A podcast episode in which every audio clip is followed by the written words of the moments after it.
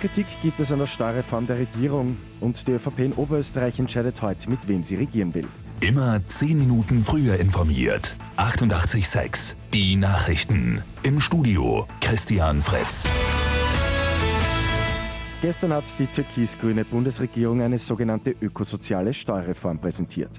Ab Mitte kommenden Jahres gibt es etwa auf CO2 eine Steuer. Der Einstiegspreis beträgt 30 Euro pro Tonne, steigt dann bis 2025 auf 55 Euro. Und dafür hat es gleich viel Kritik gegeben. Für Umweltschutzorganisationen etwa Greenpeace und WWF deutlich zu wenig.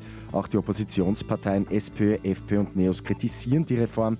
Für die Freiheitlichen ist sie eine reine Mogelpackung zulasten der Bevölkerung. Für die SPÖ ist die Reform weder sozial noch ökologisch. Lob hingegen gibt es von der Wirtschaft.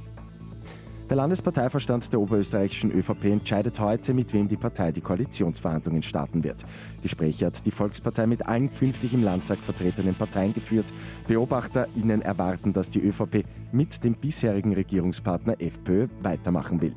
Damit würde die nach Ibiza einzige verbliebene Regierungspartnerschaft mit den Freiheitlichen fortgesetzt. Keinen Sechser hat es am Abend bei Lotto 6 aus 45 gegeben. Übermorgen wartet ein Jackpot von rund 1,5 Millionen Euro. Und in Wien startet heute die Anmeldung für Gratis-Nachhilfe in den Volkshochschulen. Die gute Nachricht zum Schluss. SchülerInnen von 10 bis 14 Jahren können sich für die Fächer Deutsch, Englisch und Mathematik anmelden.